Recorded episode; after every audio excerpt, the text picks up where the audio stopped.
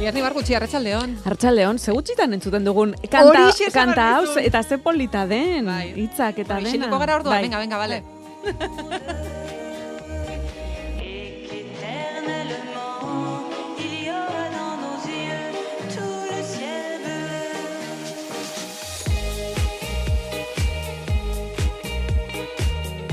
Ilenia Benito, arratsaldeon. Zuri gustatzen zaizu zure sintonia, ez dizugu inoiz galdetu. Izugarri. Bai. Gainera, gero eta sintoniago gutxiago daude. Bai. Eta oso polita. E, identifikatuta sentitzen duzu doinu Bai, hauekin, ondo bai. aukeratu genuen. Pozik sartzen naiz, ez dakit, entre sensuala eta alai. Aizu, Ilenia, e, zerbait ezagutzen zaitugu dagoeneko. Bai. Eta imaginatzen dugu postalak bidaltza eta jasotzea oso gustuko duzula, baina asmatu dugu. Oso, oso, bai. Pila bat gustatzen zaizkit. Ta baita ere gero eta gutxiago bidaltzen dira. Ta beti ibili behar naiz lagunen atzetik, aizu, ba, aukera baduzu, postaltxo bat, edo elbidea galdezka. Zein da zure elbidea? Ta zeba? Ta, ba, postaltxo bat bidaltzeko. Aspaldian jaso edo bidali duzu orduan postalik? Ui. Aspaldi ez dudala jasotzen. Bueno, esan behar dut urtetan, urtebetetzean beti, Gau, ingurukoei, ingurukoek ja badakite zenbat gustatzen zaizkidan. Orduan, egia da jaso ditu dala zoriontzeko postalak eta bai asko gustatzen zaizkit. Baina, ekarri dizuet, bidai batetik jaso dudan azkeneko. Hala, Ze gaina oso, oso berezia da, ze bitu zen Ara! Wow. Lili Becerregina. Elizabeth, Lilibet. Hori da. Lilibet. Bai, bai. God save the queen. Joe. Bizirik zegoen. Orduan, tiara, aspaldikoa da, eh? Ez tiara. Bai, Ez bat diamante bai. egongo da. uh, Eta increíble. lepokoa era, eta belar... Belarretako batekin bakarrik ja, Bueno, bueno. eta, eta zin, bueno, liarni horri, ze zinta ditzen zaio? Misen zinta, niretzat hori da... Ah, bai, egia da, banda. Eh, banda, banda, banda, banda, banda urdina. Bai, banda urdina, Hau ze, bai. e, kitaldi berezietan jartzen da? Liarni protokoloko arduradun bai, izango balitzu noski, zela. Bai, hau bostetako tea hartzeko Ez. ez, ez, ez da janzten, hau, ba, izango zen, e, gonbidatuko zituen, ba, ez dakiz herritako, e, ba, ba, ez dakit, ba, adibidez beste erregi, erregin batzuk, edo hor, ez zer dago, e, zer protokolarioa, Bai, bai. ba, ni jantziko nuke. Jo, egia esan tertulia hau, e, egun ematen egin marko genuke. Horrelako banda batekin. Eta diamanteak Abanda, ere. abanda jantzita? Ah. Bai.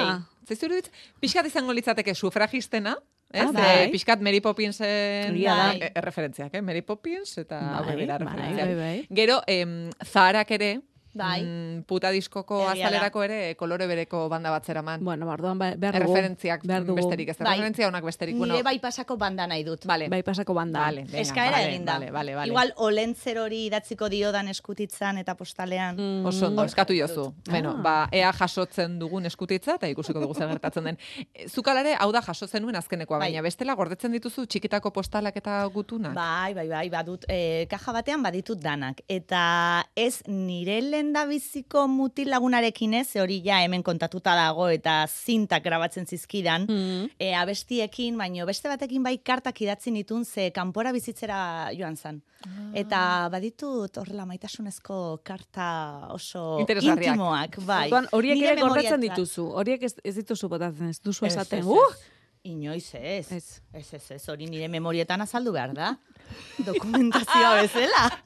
Baina orduan, naiz eta harremana maitua egon e, pertsona horrekin, izan mutil lagun, izan lagun edo zenide, e, harremana izan zen duten garaiko objektuak, postalak edo gutunak, e, kasu honetan, gordetzen dituzu? Bai, kartak, bai, igual opari itxusiren bat zakarrera bai bota dut. Baina Edo binte, kartak... bueno, binte dera igo bazpare. Bueno, bai, ideia ona da, ideia ona da. Baina bestela kartak eta postalak eta horrelakoak bai, ze hor beti hitz politak daude. Eta ne hitz politak ezakit, ba, WhatsAppak adibidez borratza eta badakizue, ez, osea, kostatzen zaidala. Bai, egia. Zenei hitzak ezabatzea, borratzea, ahaztea, oso zaila egiten zait. Orduan bai, hori gordeta dago, hori gordeta dago bai. Bueno, galdera pilo egin dizugu garai bateko harremanei buruz, postalei eta gutunei buruz ilenia, baina, eh, hain zuzen ere, zuk ere, eh, galdera potolo batekin ekin nahi diozu tarteari Bene, gaur. entzuleak mesedez prestatu daitezela. Bai. Gaur fuerte dator. Agian laguntza behar dugu, ez? Entzulen laguntza ere behar dugu, ez? Bueno, erantzun nahi baduzu 6 sortzi sortzi 666 Bai, ni- nire lagunek ez dute erantzungo, eh? hori badakit. Hauxe galdera, maitasun harreman bat izorratu baino lehen utzi edo amaitu daiteke? Esan nahi dut. Gorrotoa sentitu baino lehen, desesperazioa, nekea, frustrazioa, decepzioa, horrelako ezer sentitu baino lehen, amaitu daiteke bikote harreman bat? Erantzun dezaket galdera gehiagorekin? Bai. Esan nahi duzu, zuk e, esatea, bueno, hau amaitu da, ez? Bai. Erabakia hartzea. Bai. Ea, Eta egitea. Eta egitea. Ez zer gertatu ez denean. E, Bai. Bueno, ez- ez, zer ez- maitasuna amaitu da. Bai, baina ez zara amorrazio fasera pasa. Ez, hori da. Oraindik bakean zauden. Bai. Eta esatzen zu, ga, mm, Amaitu da. Eldutaz, nik esango dizut, eldutasun emozionala baldin baduzu, bai, neri ez zait gertatu. E, nik uste dut, heldutasunarekin baino gehiago, e, zerikusia daukala ilusioarekin. Esan nahi dut. Mm. Mm, ez dago, eh, ba, zera negatibo hauek eta ez daude, oraindik da esperantza edo ilusio puntu bat badagoela, naiz eta dena oso desastre izan. Eta orduan horregaitik uste dut ezin dela. Ezin da. Ezin Bueno, baina zergatik dator galdera hau. Ze pasa zaizu, Ilenia? Ba, bitu, ze, ze pasa zaidan. Azkeneko bi aste hauetan, bi amaiera bizi ditu dalako. Ordun, testu ingurua dator orain. Adi.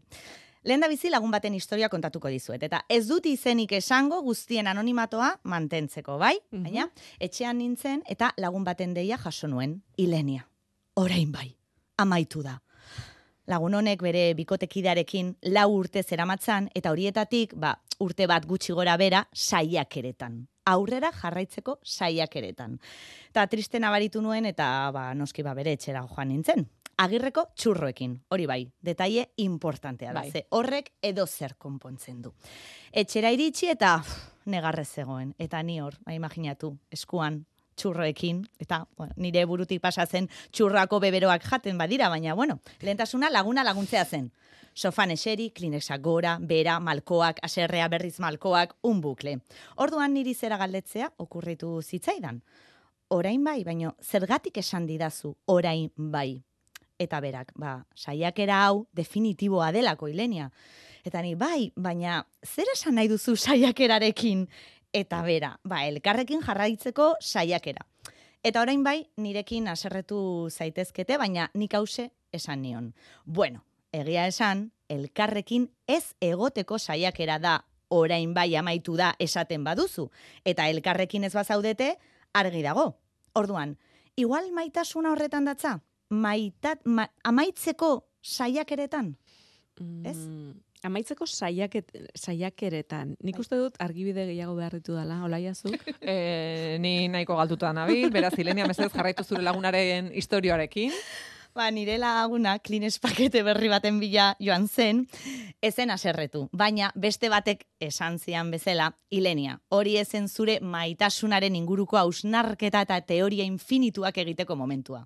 Hori egia da, eh? Arrazoi, bai. Teoria gehiagi ditut, baina ez aldu zentzurik. Saiakera gaizki ateratze, ateratzea nahi dugu, ez dugu banandu nahi, baina igual horretan gaude eta ez gara konturatzen. Oso korapilotsua da. Ordon, aurrera jarraituko dut bigarren Bai, konta iguzu, eh, Bai. iguzun beste historioa. Bai, vale.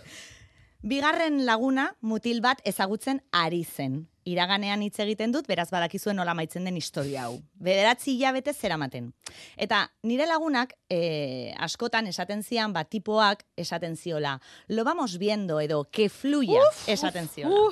Ah, nik hemen amaitzeko saiakera ikusten dut, baina igual oraindik gehiago behar duzu ados egoteko. Eh, mm, Liar uste dut biongatik hitz egiten dudala, hau esatera noanean, nik hor, ez dakit, e, saiakerak baino, nik bandera gorri oso handiak ikusten ditut, baina gian entzuleren batek e, argibide gehiago behar du, beraz garatu zazu gehiago. Vale, aurrera. Duela aste bat, bidai txiki bat egin zuen nire lagunak, eta opari bat e, karri zion tipoari. Eta oparia emateko eta gelditzeko esan zionean, ba, tipoak esan zion, ba, harremanarekin amaitu nahi zuela. Orduan, venga, pues, que fluya ondorioak ez, moraleja. Zuen bidaietan ez erosi oparirik zuen roioentzat. Eta hemen berriz ere, beste lagun bat kasi aserretu zitzaidan. Ilenia, oparia erosi nion ondo ginela uste nuelako. Eta hemen bai, astera doa, amaieren ikuskizuna. Amaieren ikuskizuna. Oso. Aurrera. Bai, Aurrera. Bai, begira, ze, urteak dira ja maitasun kontuetan eta urteak dira ja maitasunaren inguruan gogoetak egiten ditudala. Beraz, euneko eun fiable. Lagunei galdetu, eh? beti asmatzen dut. Zera defendatzen dut nik. Seinaleak daude. Amaiera runtz abiatzen ari garen seinaleak, baina ez ditugu ikusten. Zergatik, ba, liernik esaten zuena, ez? Ba, maitasunari ez ez esatea ezinezkoa delako, gorrotoa, engainua, frustrazioa edo bestelako sentimendu oker bat behar dugulako. Seinalea hori dela uste dugulako eta ez, horiek ondorioak dira. Aizu, Ilenia, baina benetan agian, kontsultategi sentimentala zabaldu beharko zenuke. Bai, bai. mesedez. Bai, Postalak jaso eta bertan galderak. Bai. mesedez. Nire bizitzako lana, bai. Doktora Ilenia esango jazue, baina badakizu ezerekin akordatu nahi zen orain, pelikula batekin. Fijo ikusi duzuela. How to lose a guy in 10 days, deitzen da. Noski. Noski. Eta zeinen ona den pelikula hori? Bueno, bueno, bueno, bueno, bueno, bueno. Kazetari batek artikulu bat idazteko gizon batekin harremana amare egunetan apurtzeko saiakera egiten du. Arazoa zein da? Ba, gizona beste saiakera batean murgilduta dagoela. Emakume bat bi astetan maitemintzeko saiakeran. Beraz, batek maitemintzeko gauzak egiten ditu eta besteak amaitzeko gauzak, hau da, bizitza. Mm. Bai? Bai, bai. Nik eh, aitortu behar dut, ikusia daukat, baina berriro ikusi behar dut, ia erdia aztuta daukadalako. E, film hau behin eta berriz ikusi Ba, dezakezu. begira, azte honetan Bai. ikusiko dut. E, zure lagunen gana itzulita, Ilenia, e, beraiek ez dituzte ikusten seinaleak zuk bezala? Ez, begira. Lehen biziko lagunari galdetu nionean, ea ez zituen seinaleak ikusi, ikusi, hause esan zidan. Ez bai, Lenia, oso ongi ginen orain. Justu lengo astean komentatu genuen, zeinen ongi gaude, ongi gaudenean. Super gustora zegoela esan zidan, eta ni, mm, error. Zeinen ongi gaudea, ongi gaudenean. E... Seinalea, seinalea, noski, apuntatu. Zerrendako lehendabiziko seinalea. Norbaitek hau, edo horrelako zerbait esaten badizu, ies egin, horrez da. Pertsona hori amaierarako saiakeran dago, dudarik gabe, zuei ere bestelako seinalerik okurtzen bazaizu ere, mesedez, esan, eh? eta gure entzulei ere, ze mundu guztiak bizi du amaieraren bat. Orduan, ezagutzen dudan bikote batek eh, esaten didanean, gu super zoriontsuak gara, eh, alarma, edo ezin dut nire bikoteak hau egiten duenean, eta aukeratu edo zer barra libre, baina hau importantea da, baina los polos opuestos se atraen. Gezurra, amaieraren saiakeran murgilduta daude, baina ez dakite edo ez dute onartu nahi. Mm. Ilenia doktorea, e, zein beste seinale hartu beharko genuke kontuan? Beste bat, hau nire bigarren lagunari gertatutakoa, eta nire teoriarik indartsuenetarikoa da, eh? Hau bai. Nola esaten zuen iragar, iragarki batek la prueba del algodon. Begira, berak ere noski ongi zeudela esaten zuen, eta zera esan zidan tortilla pintxo bat hartzen genuen bitartean. Joe, azkenekoan elkarrekin egon ginen, eta Instagramen story bat jarri zuen. Bueno, baduzue alarmaren soinua, ozen jarri mesedez nire lagunak ez zuen entzun.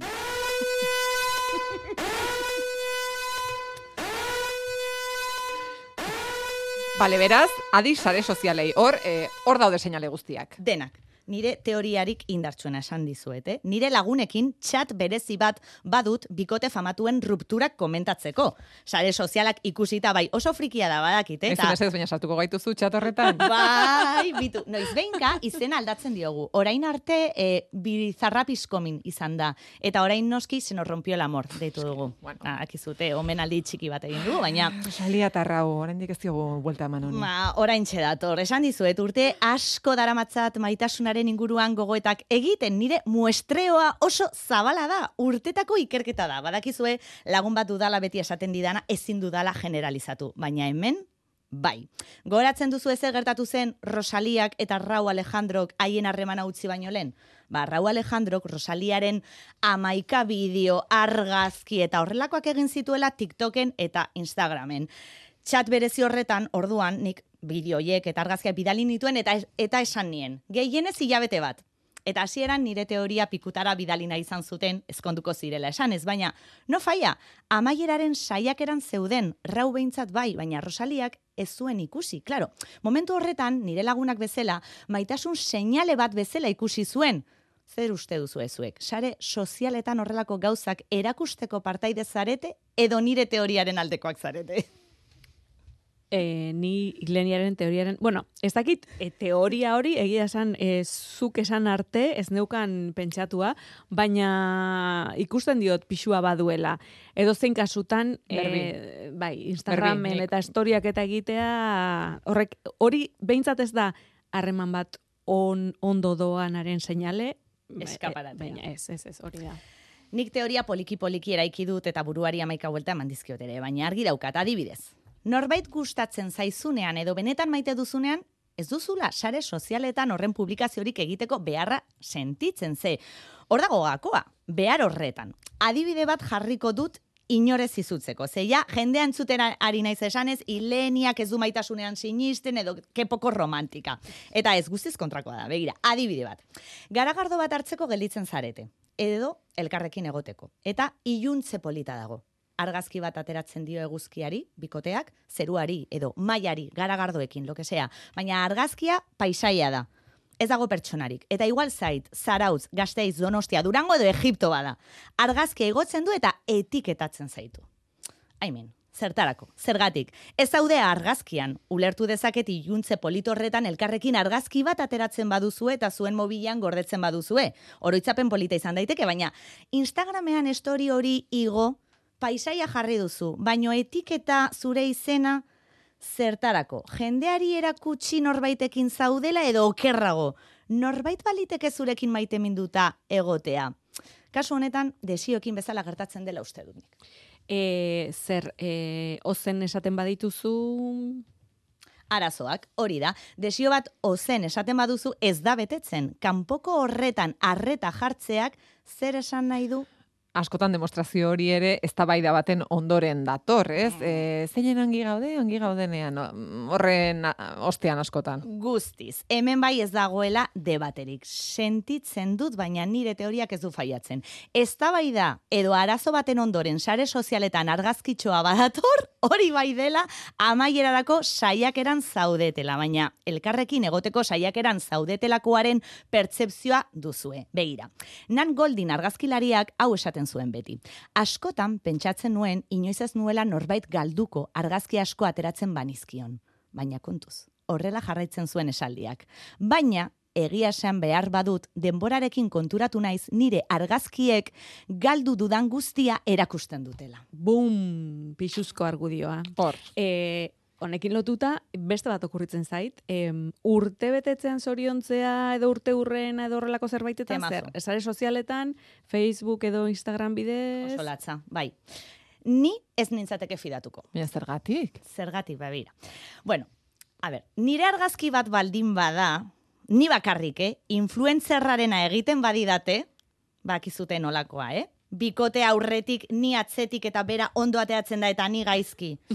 Eta zorionak maitia edo horrelako zerbait jartzen badu, bueno, eh, Instagrama itxiko nuke. Mesedez agur. Igual nire argazki bat ni bakarrik eta Ilenia zoriondo zazue, bueno, hala ere, ez da behar, edo mesedez, norbaitek esatea zertarako egiten duzue hori. Ze, zorionak aurrez aurre esaten da, edo mezu pribatu batean, komunikatzeko amaika modu ditugu, eta ni komunikazioaren aldekoa naiz, badakizue, formatu guztietan, baina askotan, aztu egiten dugu ez direla konbertsazio bat sortzeko lekua proposa, sare sozialak, eskaparatea dira, konbertsazioak aurrez aurre izaten dira, ez dugu inor begira izan behar. Lehengo egunean liburu batean zera irakurri nuen. Maitasuna, elkarrizketa beti interesgarria izateko gaitasuna da. Esaldi hori, Superpolita zoragarria da, eta maitasunaren definizioa hori da. Hori da, Hori da. hori da. Orduan, zure Twitterrean edo Instagramean mezu kriptiko batek ez du konbertsaziorik sortzen. Esatera usartzen ezaren hori, edo ez dakizun hori, esaten duen poema batek ere ez du konbertsazio interesgarririk sortzen. Akaso, bilatzen duzun konbertsazioa bikotetik kanpo dago. Hmm. Beste adibide bat okurritu zait. Goratzen duzue aspaldi lora den da baten iragarkia, díselo con flores. Bai. Amesedez, ez. Esan, esan beharrekoa, baina hitzekin loreek ez dituzte hitzak ordezkatzen. Ai, baina Bueno, loreak baina ere loreak bidali. bai. Hitzak eta loreak. Hori beste gauza bat da. Barkamena eskatzeko ez dira loreak bidaltzen. Loreak Ez. bidali behar badituzu akabo. Amaieraren saiakeran Ez, zaude. hori ez, hori ez. Baina loreak bidali, Baina esan nahi bai ez? zorionak esan, asko maite zaitut, hitz egin, eta gainera, loreak. Esan dut, loreak ez ditugu ekuaziotik aterako. Ez, baina hitzegin lora denda batekin eta galdetu jozute Bai. txarteltxoetan ze jartzen Ez dan. gu, ari gara hemen gure eh, desioen zerrenda egiten. Hori da. Dut, noski, zerre, hau bai, eh, elkarrizketa beti interesgarria, bla, bla, bla, baina loreak ere bidali. Baina itzik gabe ez. Ez, ez, ez, ez, ez, ez, ez, ez. em, Eta komunikazioarekin zerikusirik duten seinaleak ere badaudeala. Bai, hau ez sutilagoa dira, eh? Eta mesedez hemen ere ez aserretu, baina adibidez. Mutila bada eta perilla uzten badu, alarma. Nola? perilla uzten badu, amaierarako saiakeran dago. Ze, hor, zehose alda, aldatzeko nahian dabil, eta hor, peligro. Baina bakarrik eh, Perilla, bai. bigotak eta zu balio? Ez. perilla. Ah, bai, hori da. Bai, Seinale hori, hori da. seinale, mm, Mhm. itxusia gainera ze, uf, edo janskeran, edo, be, bitu, nire lagun batek WhatsAppeko argazkiko perfilarekin ere teoria, teoria badu. Argazkia aldatzen badu, ojo kuidao, eh? Nolakoa zen argazkia eta nolakoa da orain? Mm. Lehen mendian horrela galduta eta orain argazki poser txuri beltzean? Lehen planoan. Uf, wow. Ja, Ja. ja, Bueno, orduan Ilenia, eh, harremana izorratu baino lehen, amaitu daiteke, loreak bidali baino lehen. Ba, ez dut erantzunik adibiderik topatu ez dudalako. Baina, uste dut pelik- pelikuletako eta liburuetako happy end horiek izugarri kaltetu dutela gure maitasunaren pertzepzioa. Ze, zer da amaiera zoriontsu bat? Elkarrekin jarraitzea edo elkarrekin amaitzea. Elkarrekin biak batera ezer izorratu gabe zoritxarrekoa izan gabe, amaiera zoriontsuen aldeko aldarrikapena egin nahi dut. Uste dut maitasunean gehiegi tematu egiten garela. Erakusteko eta eskutatzeko gauza gehiegi egiten ditugula uste dut. Eta hor, maitasuna izorratzen da. Askotan, gaizki zaudela eskutatu behar baduzu edo askotan maitasuna sentitzen duzula erakutsi behar baduzu, malo. Asteburuan pelikula bat ikusi dut honen inguruan gogoetarekin eta muestreoarekin jarraitzeko. Hau gomendatzen dizuet. Liliana Torres zuzendariaren Que hicimos mal pelikula. Egia da, iragana ba, mamuen lurra dela eta horretan iraganean bizi direnei erantzunak eskatzeko saiakera da pelikula hau. Bikoteak edo bikote oiak usteko arrazoiak bilatzeko saiakera da pelikula. Horregatik izenburu hori. Zer egin genuen gaizki? Liliana Torresek bere bikoteak izan direnekin elkarrizketak egiten ditu. Eta galdera horri erantzuten saiatzen da. A, pelikula ikusterakoan zera pentsatu nuen. Hasierak atseginak izaten dira. Nobedadeak itxutu egiten gaitu, baina amaierak ez dira hain atseginak, deserosoak dira gure gabezien historia kontatzen dutelako. Igual horrek itxutu egiten gaitu, gabeziak deserosoak direla. Baina orduan beti iraganera jo behar dugu seinaleak ulertzeko edo arrazoiak topatzeko? Ba, momentuz baietz uste dut olaia.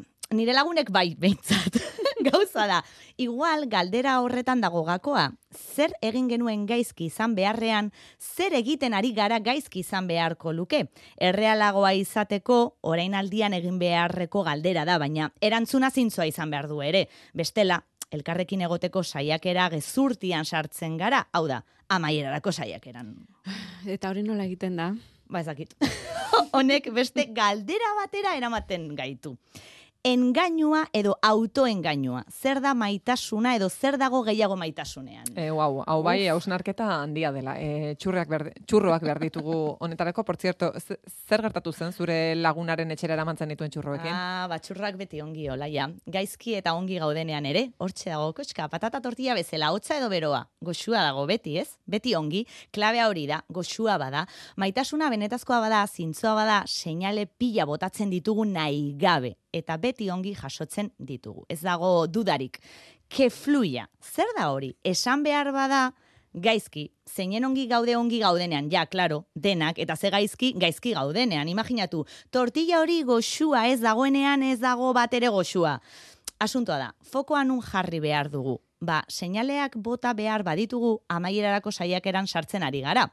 Gauza gehiegi esan, antolatu, aldatu edo erakutsi behar direnean hasten da amaieraren saiakera.